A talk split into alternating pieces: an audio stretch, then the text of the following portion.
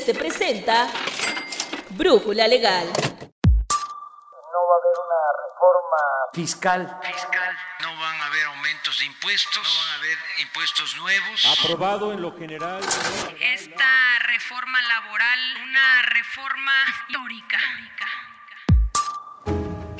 La subcontratación de los trabajadores ha estado en la mira del Estado, debido a las malas prácticas empleadas por algunos patrones.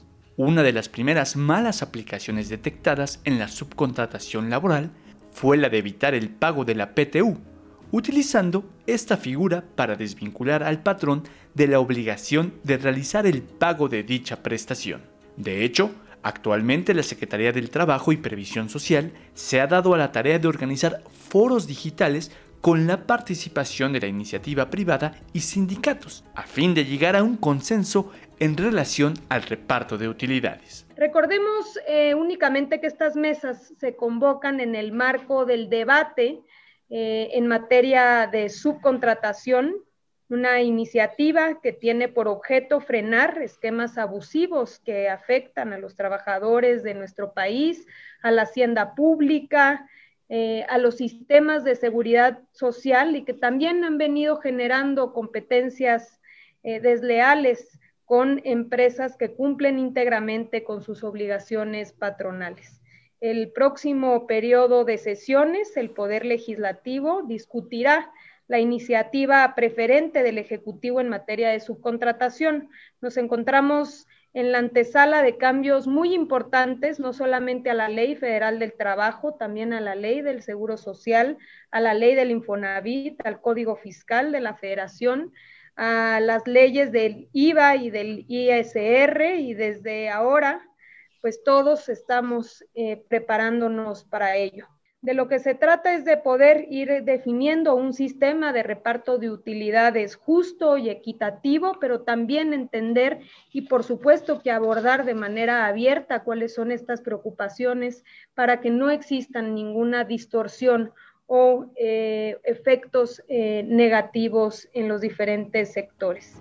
Pero al igual que la tecnología, la aplicación de esta figura ha evolucionado, lamentablemente de manera negativa ya que en prácticas más sofisticadas se utiliza para evitar o reducir el pago de las cuotas obrero patronales y las retenciones del ISR, así como obtener el beneficio del acreditamiento en materia de IVA. Pero esto es solo la punta del iceberg. En este capítulo de Brújula Legal abordaremos la evolución de las medidas tomadas en el transcurso del tiempo para evitar la subcontratación.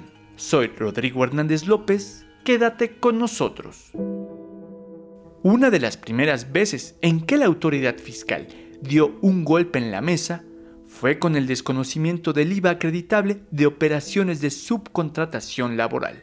Esto toda vez que consideró que dichas operaciones debían ser tratadas como un pago de nómina, es decir, sin IVA. Sin embargo, la Suprema Corte de Justicia de la Nación confirmó que la subcontratación laboral es una prestación de servicios independiente en términos del numeral 14 de la ley del IVA. En algún momento se aceptó la idea de que los contribuyentes ocuparan la subcontratación laboral en el ejercicio de sus actividades, de tal manera que tanto en la ley del ISR como en la ley del IVA se impusieron requisitos a cargo del contratante para su deducibilidad y acreditamiento correspondiente. Entre ellos se encuentran obtener del contratista copia de los comprobantes fiscales por concepto de pago de salario de los trabajadores que le hayan proporcionado el servicio subcontratado, dar los acuses de recibo y declaración de entero de las retenciones de impuestos efectuadas a dichos trabajadores u obtener del contratista copia simple de la declaración correspondiente y del acuse de recibo del pago del impuesto. Así como dar la información reportada al SAT sobre el pago de dicho impuesto. Otra opción que dio mucho de qué hablar en su momento fue la del aplicativo de subcontratación mediante el cual no se buscaba la eliminación de la figura de la subcontratación, sino que tenía como objetivo principal regular su comportamiento y revisar que tanto contratistas como contratantes cumplieran con sus obligaciones fiscales laborales. Las reglas de la resolución miscelánea fiscal referente a este aplicativo se derogaron a mediados de 2019, dado que nunca se pudo establecer su correcto funcionamiento. De igual manera, se modificó la ley del ISR y la ley del IVA para eliminar las obligaciones mencionadas y dar paso a la nueva estrategia para erradicar la subcontratación.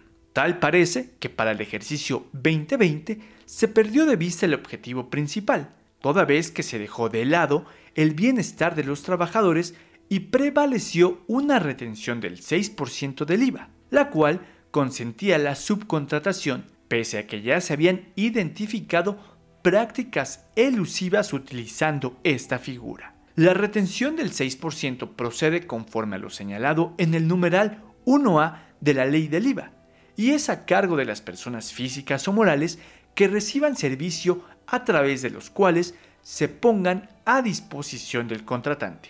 Personal que desempeñe sus funciones en las instalaciones del contratante o de una parte relacionada de este, o incluso fuera de estas, estén o no bajo la dirección, supervisión, coordinación o dependencia del contratante.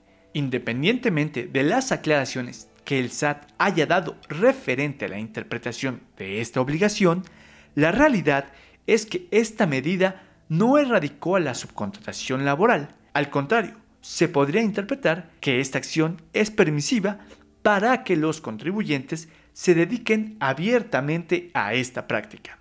Entonces, la iniciativa con proyecto de decreto presentada por el Ejecutivo Federal eliminaría la figura de subcontratación laboral y se afectarían directamente aspectos en materia de IVA e ISR.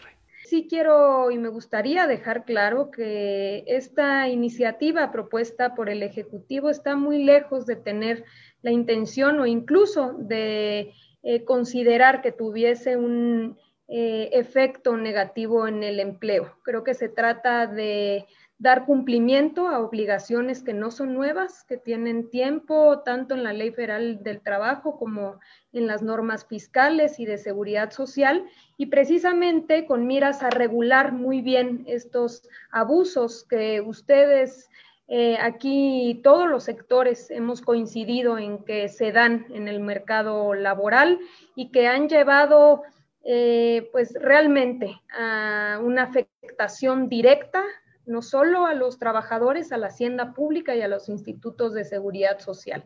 Es así que tenemos que entrar en un esquema eh, donde la línea esté, sea clara, eh, donde tengamos certidumbre, certeza, todos los que participamos dentro del mercado laboral y tener claridad en la posibilidad de subcontratar servicios especializados, obras especializadas, saber muy bien quién presta ese servicio y qué tipo de servicio presta, que no haya problemática en ese sentido, pero que vayamos terminando con el esquema de empresas eh, nomineras eh, que finalmente em, han caído en estos eh, excesos y en estos esquemas complejos fiscales donde terminan evadiendo grandes responsabilidades.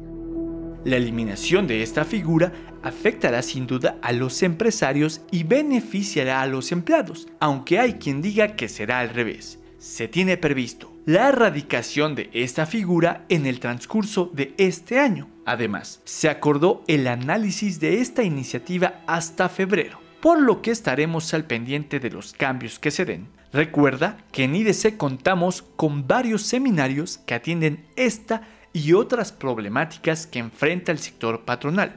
En la descripción te dejamos el link de nuestros próximos eventos online. Para la realización de este podcast se retomó el artículo Evolución de la subcontratación para efectos fiscales elaborado por el editor de la sección fiscal de IDC, Ernesto San Ciprián. Agradecemos en la producción y realización a Alan Morgan. Te esperamos en nuestra siguiente emisión de Brújula Legal. Yo soy Rodrigo Hernández López. Hasta la próxima.